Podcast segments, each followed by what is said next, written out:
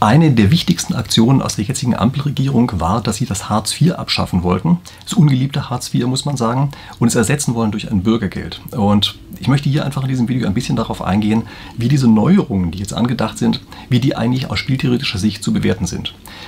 Wie Sie wahrscheinlich gedacht haben, gibt es da so ein paar kleine Probleme, die da drin stecken, ein paar Anreizprobleme, vielleicht auch ein paar Probleme auf einer anderen Ebene. Aber wie gesagt, das ist das, was ich hier machen möchte. Und damit das Ganze nicht destruktiv ist, möchte ich am Ende dieses Videos auch einen Vorschlag machen, wie ich mir vorstelle, dass man das eigentlich besser hätte machen können und vor allen Dingen so besser hätte machen können, dass am Ende sich alle besser fühlen, reicher sind, mehr haben, weniger Bürokratie da ist, also sozusagen das Schönste aus allen Welten. Also lassen Sie sich überraschen, ich mache am Ende so eine Art spieltheoretisch optimierten Vorschlag. So, und wenn Sie sich jetzt fragen, wie kommt denn der Typ eigentlich dazu, sowas zu machen? Also ich bin Professor für solche Themen und ich mache hier jede Woche ein spieltheoretisches Video.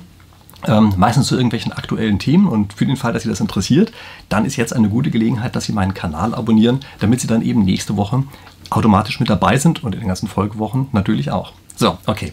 Jetzt gehen wir mal ganz kurz ein auf dieses Bürgergeld, so wie wir es jetzt gerade haben. Und mir ist eine Sache wichtig, nämlich das ist nicht zu verwechseln mit dem bedingungslosen Grundeinkommen. Also das ist für meine Begriffe nochmal eine ganz andere Diskussion, die es da gibt mit diesem bedingungslosen Grundeinkommen. Bei dem Bürgergeld, genauso wie auch bei Hartz IV, gehen wir davon aus, dass prinzipiell menschliche Arbeit noch irgendwie erfolgreich ist, also dass man was dafür bekommt, ja, dass es produktiv ist, dass man dafür auch eine entsprechende Gegenleistung bekommt. Für den Fall, dass das ganz wegfallen sollte, dann braucht man grundsätzlich neue Konzepte und ich glaube, das ist eher das, was beim bedingungslosen Grundeinkommen immer diskutiert wird. Ja, also das möchte ich erstmal nur vorab schicken. Äh, dass ich hier erstmal davon ausgehe und die Regierung hoffentlich auch davon ausgegangen ist, dass menschliche Arbeit einfach noch gebraucht wird. So, und jetzt gehen wir einfach mal nacheinander die Neuerungen durch, die wichtigen Neuerungen, die für meine Begriffe drin sind in diesem neuen Konzept, was wir jetzt haben bei dem Bürgergeld und müssen dafür vielleicht uns ganz vorher nochmal einen Schritt zurückgehen und uns überlegen, wofür gibt es eigentlich überhaupt sowas wie ein Arbeitslosengeld? Ja, also früher hieß das ja Arbeitslosengeld, jetzt heißt es nicht mehr so, aber wo, wieso ist das eigentlich überhaupt da? Und das Ziel dahinter ist, dass wenn jemand unverschuldet arbeitslos wird oder unverschuldet nicht mehr an Geld rankommen kann, dass er in dem Augenblick eine entsprechende Unterstützung erhält. Also das ist die ursprüngliche Idee da mal gewesen. So hat das Ganze angefangen und er soll aufgefangen werden in einem Sicherheitsnetz. Und das ist etwas, was normalerweise in einer Gesellschaft auch etwas unglaublich Wichtiges ist. Also eine Gesellschaft, die einfach die Leute sozusagen verrecken lässt und einfach sagen lässt, ist uns doch egal, ob der jetzt noch was hat oder nicht. Hauptsache, wir kommen gut durch. Das ist, glaube ich, keine sehr lebenswerte Gesellschaft. Und vor allen Dingen ist es auch eine, die insgesamt ärmer wird. Einfach deshalb, weil jeder irgendwie ängstlich wird, weil jeder versucht, nur die Sachen für sich zusammenzuraffen. In dem Augenblick, wo man sich auf ein Sicherheitsnetz verlassen kann, ist das extrem viel wert und führt einfach zu einer, also materiell und auch sozial wesentlich besseren Gesellschaft. Und ich denke, das war die Idee, die man am Anfang einfach dabei erstmal hatte. Ja? Und wichtig dabei ist auch, dass man jetzt auf einmal auch bereit ist, Risiken zu übernehmen. Also diese Solidarität, ja, hier in einem positiven Sinne gemeint, diese Solidarität führt dazu, dass jeder Einzelne kontrolliert Risiken übernehmen kann und dann auch weiß, wenn es schief geht, also wenn es ein sinnvolles Risiko war und, äh, und schief geht, da wird er trotzdem von den anderen aufgefangen und kann eben ganz einfach diese Risiken eingehen. Das ist un unglaublich wichtig für eine Gesellschaft, dass wirklich jeder Einzelne auch bereit ist, im begrenzten Maß, in sinnvollem Maß Risiken einzugehen. Und ich könnte noch das lange Lob preisen. Ja, also ich könnte sehr viele andere Vorteile davon erzählen. Gibt es auch ganz ausgeprägte spieltheoretische Literatur dazu, die sich immer wieder damit beschäftigt, dass eben wirklich Gesellschaften, die so aufgebaut sind, in großen wie in kleinen Gruppen, dass die einfach sehr viel erfolgreicher sind als gesamte Gruppe, wenn diese Art von Solidarität besteht. Wahrscheinlich ist das Ganze sogar so, dass wir Menschen als Spezies schon deshalb einen Vorteil hatten gegen praktisch über äh, gegenüber praktisch allen anderen Spezies, einfach weil wir diese unglaublich hohe Kooperationsfähigkeit haben. Ja, also gut, ich möchte jetzt gar nicht weiter Lobpreisen, aber vom Prinzip her ist ein solches Sicherheitsnetz eine unglaublich wichtige und auch sinnvolle Angelegenheit. Und jetzt kommen wir zum Problem der Sache. Es gibt einen Fehlanreiz. Also wir haben gesagt, wenn jemand unverschuldet in die Situation kommt, dann soll er gestützt werden. Wichtig ist dabei, dass er eben eher unverschuldet in die Situation hineinkommt. Es besteht ein unglaublich starker Fehlanreiz, sich als unverschuldet schwach darzustellen, um dieses Sicherheitsnetz in Anspruch zu nehmen, für das die anderen zahlen. Also in dem Augenblick, wo der Abstand zwischen dem, was man als Arbeitslosenunterstützung bekommt oder als Bürgergeld, wie das Ganze jetzt heißt, und dem, was man, wenn man arbeitet, wenn der zu gering wird, dieser Abstand, oder wenn er sogar negativ wird, also wenn man mehr bekommt in dem Augenblick, wo man nicht arbeitet, dann merken Sie natürlich sofort, was passiert, nämlich die Trittbrettfahrer werden dominieren. Es werden ganz einfach immer mehr Leute aus der einen Gruppe, die, die arbeiten, in die andere Gruppe wandern, die, die sich unterstützen lassen. Und man muss kein Spieltheoretiker sein, um zu verstehen, dass das einfach ein riesengroßes Problem ist. Also das ist nicht ein kleines Problem, sondern es ist sozusagen im Kern dieser Sache angelegt, diese Solidarität, dass das Trittbrettfahren das ganze System im Grunde genommen von vornherein zerstören kann. Was gibt es dafür für eine Lösung? Also es ist ja nicht so, dass es dafür keine Lösung gäbe. Ja? Und die Lösung ist eigentlich relativ einfach. Man muss Trittbrettfahrer erkennen und dann muss man die Trittbrettfahrer entsprechend sanktionieren. Also Sanktionen werden ja heute in einem anderen Zusammenhang verwendet, ja, aber dort ähm, wurde der Name auch schon mal eingesetzt. Also man muss Trittbrettfahrer sanktionieren, muss ihnen sagen, nee, du bist ein Trittbrettfahrer, du kriegst hier nichts oder vielleicht kriegst du auch noch eine Strafe obendrauf. Also dass man entsprechend abschreckt. Und nur diese Kombination aus Sicherheitsnetz und gleichzeitig eine Methode, um abzuschrecken und die Falschen abzuhalten. Nur dadurch kann Solidarität funktionieren. In jedem anderen Fall bricht ein solches System immer zusammen. Und ich habe mir schon gesagt, es gibt eine lange spieltheoretische Diskussion dazu, viel Literatur. Und es ist vollkommen klar, diese Art von Kooperation, das ist ja Kooperationsforschung, was dahinter steht, ja, diese Art von Kooperation bricht zusammen, wenn nicht sanktioniert wird. Und das Problem, was im Augenblick in Hartz IV mit drin ist, das ist, dass diese Art von Sanktionen als herzlos dargestellt werden. Das heißt, ah nee, das ist ja gemein und das ist ja entwürdigend und weiß ich was nicht alles. Und das Schlimme ist, zum Teil stimmt das und zum anderen ist es Voraussetzung dafür, dass es überhaupt funktionieren kann. Also, dass es Voraussetzung ist, dass es funktionieren kann, das hatten wir gerade. Gucken wir uns gerade mal dieses Entwürdigende an, wo das eigentlich herkommt. Das liegt daran, dass bei der Umsetzung, vielleicht sogar der einzig möglichen Umsetzung, man extrem viel Bürokratie braucht dass eine Bürokratie natürlich Fehlerquoten hat, dass eine Bürokratie viel nach Checklisten arbeitet und nicht sich den Einzelfall wirklich sinnvoll anguckt und natürlich, dass es Anreize gibt, diese Bürokratie auch auszutricksen. Das heißt also, jeder Einzelne macht sich Gedanken darüber, wie kann ich denn jetzt gegen diese Bürokratie optimieren? Und da wird die Bürokratie selber immer härter und unangenehmer. Und die ganzen anderen, die nicht entsprechend optimiert haben, kriegen das natürlich trotzdem auch mit ab. Also das heißt, es reicht ihnen, dass ein paar diesem Anreiz erliegen, gegen die, Opti gegen die Bürokratie zu optimieren, dass das ganze System für die ganzen anderen, die sich eigentlich richtig verhalten, noch viel unangenehmer wahrgenommen wird. Also das ist das Problem, weshalb das jetzige System, was wir haben mit dem Hartz IV, weshalb das eben von vielen so unglaublich unangenehm wahrgenommen wird. Ja, weil eben dieser Effekt mit eingebaut ist, der auf der einen Seite wichtig ist, auf der anderen Seite aber durch die Umsetzung natürlich ein ganz echtes Problem wird. Und ich möchte jetzt einfach mal ganz kurz auf die entsprechenden Neuerungen eingehen, die jetzt also drin sind und also sozusagen nacheinander einfach durchgehen. Ja. Und die Hauptneuerung, glaube ich, die wir haben, ist, dass die Sanktionen von denjenigen, die sich nicht richtig verhalten, dass die zurückgenommen werden was ist das eigentlich? Also erstmal ist Vertrauenszeit heißt das Ganze. Ja? Also gibt es so ein halbes Jahr, ähm, gibt es also eine Zeit, da sagt man, da muss derjenige gar nicht groß was nachweisen, sondern da kriegt er diese Unterstützung eben auch ohne, ähm, dass er jetzt, weiß ich, besonders viele Jobangebote annehmen muss oder sich ansehen muss oder weiß ich was, äh, was da alles noch für Forderungen mit drinstecken oder drin gesteckt haben, muss man sagen, in der Vergangenheit. Ja? Also das alles ist jetzt nicht mehr notwendig, er muss sozusagen nur noch ein Minimum aufrechterhalten. Also wenn ich es richtig verstanden habe, dann muss er sich regelmäßig in Jobcentern melden und solche Sachen, das schon noch. Äh, aber mehr ist eben nicht mehr drin. Das heißt, es wird ihm weitgehend vertraut für ein halbes Jahr, dass er wirklich Arbeit sucht. Was ist hier eigentlich passiert?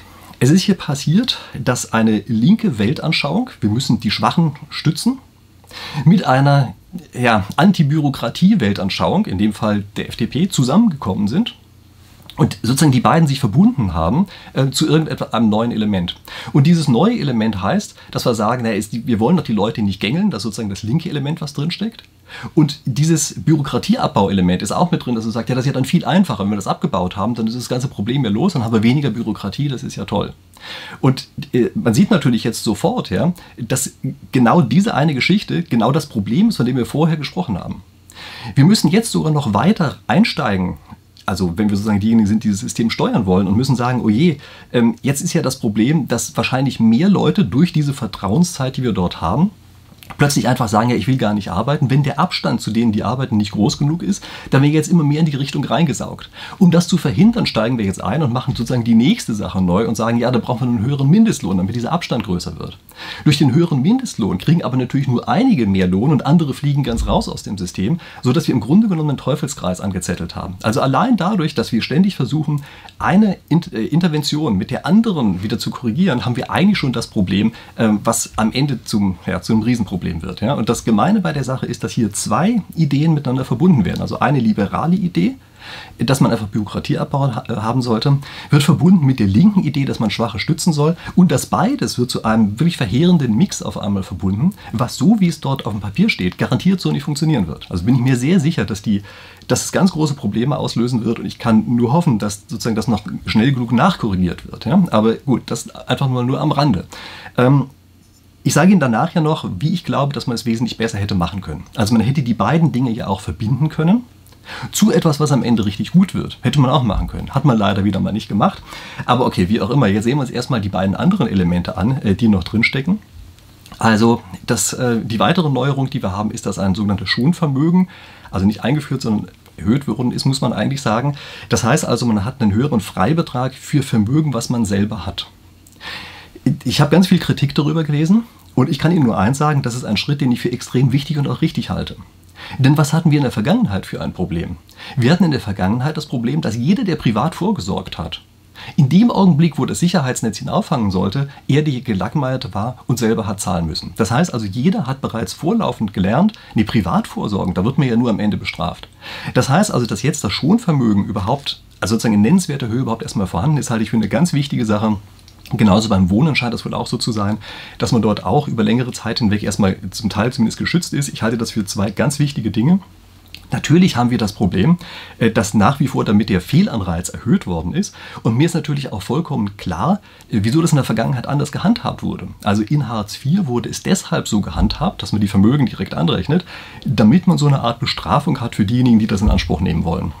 Ja, das war einfach als Abschreckung gedacht. Und ich habe Ihnen ja schon gesagt, man braucht sozusagen eine selektive Abschreckung. Ja. Äh, das hat man versucht, auf die Art und Weise einzubauen. Hat aber natürlich das Problem, dass das auch wieder so eine Gießkannenabschreckung ist, die in den allermeisten Fällen im Grunde genommen als ungerecht empfunden wird. Ja, und das äh, wird dadurch aufgehoben. Und ich halte das eben tatsächlich für eine sehr wichtige Sache, dass ein solches Schonvermögen existiert. Jedoch, und dann möchte ich hier auch wieder darauf hinweisen, Sie müssen sich natürlich die Konstruktion angucken. Also Sie halten den Leuten einerseits eine große Karotte vor die Nase und sagen, hier gibt es eine ganz tolle große Karotte und dann sagen wir aber, nee, nee, aber du nicht und du nicht und du nicht, ihr dürft alle nicht mit hin, müssen Sie einige sozusagen wegscheuchen davon, dass die diese Karotte holen. Äh, besser wäre es natürlich, wenn Sie sagen, hier ist die Karotte, aber guck mal, da hinten ist noch eine viel bessere Karotte, eine viel größere und die kannst du kriegen, äh, wenn du das machst, was wir auch gesellschaftlich für sinnvoll erachten. Ja, und arbeitslos sein achten wir sicherlich gesellschaftlich nicht, äh, gesellschaftlich nicht für sinnvoll, sofern dann eine Wahlmöglichkeit besteht. Ja, ich spreche hier mal von den Trittbrettfahrern. Also äh, nicht, dass es falsch zuordnen. Ich spreche von den Trittbrettfahrern, die eben eigentlich was tun könnten, aber sich aktiv entscheiden, es nicht zu tun, um eben Trittbrett zu fahren. Ja? Also steckt für meine Begriffe auch ganz viel ein Denkfehler drin der Sache, dass man immer das Gefühl hat, wer arm ist, der ist sozusagen stigmatisiert für alle Ewigkeit und kann nur noch arm bleiben. Aber arm äh, sein heißt ja nicht, dass man unbedingt arm bleiben muss. Und man muss jetzt also Rahmenbedingungen schaffen, die eben dafür sorgen, dass die Leute möglichst schnell aus der Armut wieder rauskommen. Also darf sozusagen nicht versuchen, durch die Art und Weise, wie man das Politik macht, die Leute in der Armut festzuhalten. Aber das passiert natürlich gerade. Das ist ein wirklich großes Problem, äh, was sowohl im alten wie auch im neuen System drin veranlagt, äh, drin, äh, drin steckt. Und ähm, jetzt möchte ich eine weitere Neuerung noch erwähnen, die auch mit jetzt äh, mit eingegangen ist in dieses Bürgergeld, nämlich das ist ein Inflationsausgleich. Und da ist ein Automatismus eingebaut, so dass also bei entsprechender Inflation automatisch die entsprechenden Werte angepasst werden.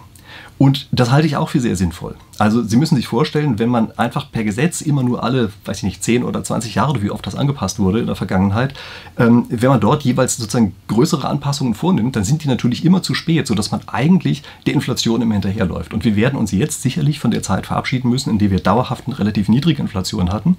Wir kommen in ein Szenario rein, in dem wir dauerhaft eine höhere Inflation haben. Das heißt also, da reichen Anpassungsschritte von ein paar Jahren überhaupt gar nicht mehr aus, sondern wir müssen jetzt eben tatsächlich einen Automatismus drin haben, damit das, was im Gesetz steht, also die Wirkung, die damit erreicht werden soll, dass die auch erreicht werden kann. Denn im anderen Fall frisst die Inflation das nach kürzester Zeit auf. Aber, und auch dort muss ich ein Aber sagen, das muss dann natürlich auch für die Steuern gelten. Also wir haben hier im Augenblick diesen völlig idiotischen Deal, dass wir eine Steuerprogression haben, gleichzeitig aber eine Inflation und auf die Art und Weise, dass wir alle ohne mehr zu kriegen in diese Progression immer weiter nach oben rutschen. Nennt sich kalte Progression. Die meisten Leute verstehen dieses, dieses Problem überhaupt gar nicht und das ist der Grund, warum der Staat damit auch so wahnsinnig gut durchkommt. Also die Regierung, ja, Staat sind ja wir alle, aber warum die Regierung damit immer so wahnsinnig gut durchkommt. Die Leute verstehen nicht, dass allein durch die Inflation, auch wenn sie klein ist, wie in den letzten Jahren, ja, dass wir dadurch immer weiter hochrutschen in dem nominalen Gehalt aber dummerweise eben real nicht mehr haben, aber immer mehr Steuern zahlen. Also wir zahlen heutzutage Steuern als ganz normaler mittlerer Durchschnittsverdiener ja, zahlen auf einmal Steuern, wie früher Yuppies gezahlt haben. Und woran liegt das? Da hat wohl keiner Steuern erhöht, formal zwischendrin. Sondern wir haben einfach eine Steuerprogression gehabt und weil das eben nicht inflationsausgleichmäßig angepasst worden ist, infolgedessen ist es so, dass die einzelnen Leute eben unglaublich viel bezahlen, ohne in irgendeiner Form mehr bekommen zu haben, also an Steuern mehr bezahlen. Ja, das ist also diese kalte Progression ist ein ganz eigenes Thema, muss ich wahrscheinlich nochmal ein Video dazu machen. Und diese kalte Progression bei den Steuern, die muss genauso rausgenommen werden, wie sie beim Bürgergeld jetzt rausgenommen worden ist. Ja, die haben sozusagen das genau falsch rum. Okay, gut, also äh, das dazu. Das heißt, von diesen Neuerungen gibt es durchaus zwei von den drei großen, von denen ich sagen würde, die gehen schon vom Prinzip her in die richtige Richtung. Aber leider sind sie auf eine Weise umgesetzt worden, sodass das Gesamtsystem überhaupt nicht funktioniert. Und ich möchte jetzt einfach mal ganz kurz darauf eingehen, wie ich denn glaube, dass man es besser machen könnte. Also wie würde denn eine solche sozusagen spieltheoretisch optimierte Lösung aussehen für ein solches Sicherheitsnetz? Und da muss man sich erstmal so ein paar Sachen überlegen, die man gerne hätte. Also, was hätten wir, glaube ich, gerne? Wenig Bürokratie ist immer gut. Ich glaube, darüber sind wir uns einig, sogar egal ob links oder rechts, also auch diejenigen, die an den Staat vom Prinzip her glauben sind sich, glaube ich, einig darüber, dass wenn der Staat etwas erledigen kann mit wenig Bürokratie, es besser ist, als wenn es mit viel Bürokratie macht. Also ich glaube, das ist schon etwas, worauf man sich einigen kann. Und da gibt es eigentlich nur eine Lösung, die da einigermaßen gut funktioniert, nämlich dass ein Automatismus eingebaut ist. Ja, also dass es wirklich einen Automatismus gibt, der dafür sorgt, dass zum Beispiel diejenigen, die es kriegen sollen, einfach schnell und unbürokratisch kriegen. Das ist ja auch ein Teil dessen, was im Augenblick äh, mit versucht worden ist. Und wie gesagt, die, die Grundrichtung davon äh, kann ich auch nur befürworten. Leider ist die Kombination halt nicht so ganz gut geworden. Okay, gut. Also das war die eine Sache. Die andere Anforderung, die ich an sowas stellen würde, ist, dass es anreizkompatibel ist oder ein bisschen weniger wissenschaftlich ausgedrückt, Arbeit muss sich lohnen. Ja, es muss, ähm, muss ganz einfach für jeden Einzelnen, wenn er sich die Entscheidung vor Augen führt, soll ich jetzt arbeiten oder soll ich zu Hause sitzen und das Bürgergeld kassieren, muss einfach klar sein, in dem Augenblick, wo ich arbeite, kriege ich wesentlich mehr als im anderen Fall. Und das ist leider etwas, was im Augenblick sozusagen so ein, eben wie dieser komische Teufelskreis ist, dass das eben nicht besonders gut funktioniert. Ja, dass äh, in dem Augenblick, wo sich jemand überlegt, sollte er eigentlich arbeiten, der oft zum Schluss kommt, Nee, eigentlich nicht so richtig. Dadurch arbeiten weniger. Damit wird es eben äh, sozusagen noch, äh, also staatlich noch teurer, müssen noch höhere Steuern erhoben werden. Auf die Art und Weise äh, wird das Arbeiten selber noch unattraktiver und so weiter. Und damit haben sie ganz einfach diesen Teufelskreis, aus dem sie eigentlich kaum irgendwas rauskommen. Und es gibt eine Sache da drin, die ich für extrem problematisch halte. Das ist nämlich im Augenblick immer, wenn sie versuchen, was dazu zu verdienen. Also sie kriegen so eine entsprechende Unterstützung und sie versuchen, was dazu zu verdienen dann wird ihnen plötzlich, wenn sie über Grenzen einfach rüberkommen, plötzlich alles auf einmal weggenommen, auch die ganze Förderung ist auf einmal weg und so weiter. Mit anderen Worten, sie haben im Augenblick völlig perverse Anreize. Die Leute, die einmal da drin sind in dieser Förderung, im Grunde genommen einen Anreiz haben, gar nicht mehr rauszukommen. Also selbst wenn sie wollten, ja, stellen Sie sich vor, Sie haben jemanden, der ist kein Drittbrettfahrer oder war meinetwegen mal einer ähm, und sagt jetzt einfach, will ich aber nicht mehr, ich will da rauskommen. Selbst der kommt eigentlich gar nicht raus, weil immer wenn er versucht, was entsprechendes zu machen, nämlich zu arbeiten, kriegt er sofort erst auf den Deckel in der Weise, dass es heißt, na, jetzt hast du ja selber was, jetzt können wir dir alles andere wegnehmen. Das ist natürlich vollkommener Quatsch und das führt dazu, dass eben wir aus diesem Teufelskreis insgesamt überhaupt nicht mehr rauskommen. Und wie kann man das verändern? Dafür meine Begriffe kann man das dadurch ändern, dass man eine, das Prinzip der negativen Einkommensteuer einführt. Und da gibt es natürlich verschiedene Konzepte. Ich möchte Ihnen hier einfach eines mal skizzieren. Ähm, Grundidee ist eigentlich ganz einfach. Wir teilen sozusagen die Bevölkerung ein in drei verschiedene Gruppen und sagen, es gibt das untere Drittel, das sind diejenigen, die in irgendeiner Form gefördert werden. Dann gibt es das mittlere, mittlere Drittel, die lassen wir weitgehend in Ruhe. Und dann gibt es das obere Drittel, das sind diejenigen, die Steuern zahlen. Also, das ist erstmal vom Grundprinzip her die Sache. Das ist, also Sie können natürlich negative Einkommensteuer auch auf andere Weise konstruieren, ja, aber das ist eigentlich so eine ganz, sagen wir mal, ganz gute Faustregel, wenn man das so macht. Natürlich muss man jetzt wissen, das ähm, ist nicht einfach so, dass wir sozusagen die Gehälter selber nehmen, die alle da abtragen, ja, sondern wir machen das jetzt so, dass wir uns ansehen in Perzentilen. Also wir sagen, die 30 Prozent Ärmsten, die 30 Reichsten und die 30 Prozent Mittelsten, hätte ich beinahe gesagt, Sie wissen schon, was ich meine, ähm, die ordnen wir auf die Art und Weise, also dass wir dort zahlenmäßig vorgehen. Okay, und ich habe jetzt ein paar kleine Sachen vorbereitet auf dem iPad, äh, die ich Ihnen entsprechend einblende wo ich ein bisschen zeigen möchte, äh, wie sowas insgesamt funktioniert. Also, das haben wir hier für ein Diagramm. Wir haben hier als Diagramm, dass wir einmal haben das Einkommen vor Steuern, das ist das, was hier auf der waagerechten äh, Achse ist, auf der Abszisse. Und wir haben das Einkommen nach Steuern auf der Ordinate, also nach oben hin. Ja, das sind äh, die beiden Sachen, die ich erstmal gegeneinander abtrage. Und klar, bei einem Steuertarif müssen wir natürlich diese beiden Sachen miteinander vergleichen. Ja, das ist sozusagen Brutto und Netto, äh, was wir hier miteinander vergleichen. So, was habe ich ähm, eingeführt? Ich habe erstmal gesagt, wir dritteln das Ganze. Ja, also wir sagen, der untere Teil, derjenige mit dem geringsten Einkommen, das sind diejenigen, die eine Förderung bekommen. Ich habe hier einmal eingezeichnet, wo das sozusagen der Bereich der Förderung endet. Ähm, dann haben wir irgendwann mal das letzte Drittel, da beginnen sozusagen die Reichen. Ja? Wie immer wir das dann genau definieren, aber wenn man das mit diesen Perzentilen macht, das ist, glaube ich, schon erstmal so ein gar nicht so ganz schlechter Ansatz, das auf die Art und Weise zu machen. So, wie sieht es jetzt aus, ähm, was wir an Steuern zahlen? respektive an Unterstützung bekommen. Wir haben ja gesagt, der linke Teil bekommt eine entsprechende Unterstützung, das unterste Drittel. Das machen wir folgendermaßen, äh, dass wir sagen, es gibt eine Sockelförderung, also auch wenn man 0 Euro verdient, in dem Augenblick kriegt man einen bestimmten Sockel an Förderung und ab da gibt es für jeden einzelnen Euro, den man zahlt, eine negative Einkommensteuer. Negative Einkommensteuer. Das heißt also, man kriegt für jeden Euro, den man verdient, kriegt man zum Beispiel einen Euro dazu. Ich habe das hier mal beispielhaft hingeschrieben als negative Einkommensteuer von minus 100 Prozent. Das kann auch ein anderer Betrag sein. Ja? Muss nicht 100 Prozent sein. Also minus 100 Prozent kann auch irgendein anderer Betrag sein. Ist vielleicht sogar auch sinnvoll, dass man das mit anderen Beträgen macht. Muss auch nicht unbedingt linear sein, aber der Einfachheit halber machen wir das jetzt erstmal linear. Was bedeutet das? Es bedeutet, jeder Einzelne, der eine solche Unterstützung haben will, muss sich irgendetwas suchen, ähm, wie er mit, mit Arbeit erstmal loslegt, um sozusagen an den ersten Euro zu kommen, äh, mit dem er förderungswürdig wird. Viele sagen jetzt natürlich, ja, aber was machen wir mit den ganzen armen Teufeln, die überhaupt gar nicht unterkommen? Naja, bei denen müssen wir beispielsweise sagen, okay, dann gibt es ganz einfach entsprechende staatliche Weiterbildungsangebote, die genauso bewertet werden, als wäre das Arbeit. Also wenn man da hinkommt, kriegt man eben seinen einen Euro. Und dadurch, dass man diesen äh, einen Euro kriegt, an Gehalt sozusagen, ist man förderungswürdig, kriegt diese, diese Grundsache, diese Sockelförderung, kriegt man damit sozusagen einen vollen Betrag. Und jeder weitere Euro, den man verdient, der wird eben nochmal vergütet, dadurch, dass man noch eins oben drauf kriegt. Also was Positives drauf kriegt. Ja. Ähm, welchen Vorteil hat das? Es hat beispielsweise den Vorteil, dass jeder, der auf diese Art und Weise gefördert wird, einem regelmäßigen Lebenswandel nachgeht. Also man muss jeden Tag zur Arbeit gehen. das ist etwas, was ich für unglaublich wichtig halte. Erinnern Sie sich einfach mal noch daran, äh, wie das bei Corona war. Das sind sehr viele sehr normale Menschen in der Zeit wirklich fast verzweifelt, weil sie einfach keinen normalen äh, Tagesablauf mehr hatten. Also deshalb halte ich das für unfassbar wichtig, dass man wirklich diesen normalen Tagesablauf aufrechterhält, respektive wieder erlernt. Und sei es eben durch so etwas, dass man einfach Weiterbildungsangebote in Anspruch nimmt, sich also qualifiziert. Und Sie sehen jetzt hier schon, es gibt eine Gruppe von Leuten, die das natürlich gar nicht mögen wird. Und das sind diejenigen, die schwarz arbeiten. Denn sie müssen ja jetzt Zeit aufwenden, um dorthin zu gehen. Aber das ist natürlich ebenfalls gerade eine Sache, die hier genau sinnvoll ist. Denn wir wissen genau, dass es im Augenblick ein großes Problem ist, dass Leute, die zum einen die Arbeitslosenunterstützung bekommen, zum anderen schwarz arbeiten. Und zwar deshalb, weil sich das eben so unfassbar stark lohnt. Also die wollen eigentlich arbeiten, das sieht man ja dann so auch daran. Äh, sie würden aber ihre komplette Förderung verlieren, wenn sie das auf eine normale Weise machen würden. Und deshalb nutzen sie die Zeit auf eine andere Art und Weise. Und das Schöne bei diesem System hier ist ja, es ist ja genauso geplant, dass sie das tun.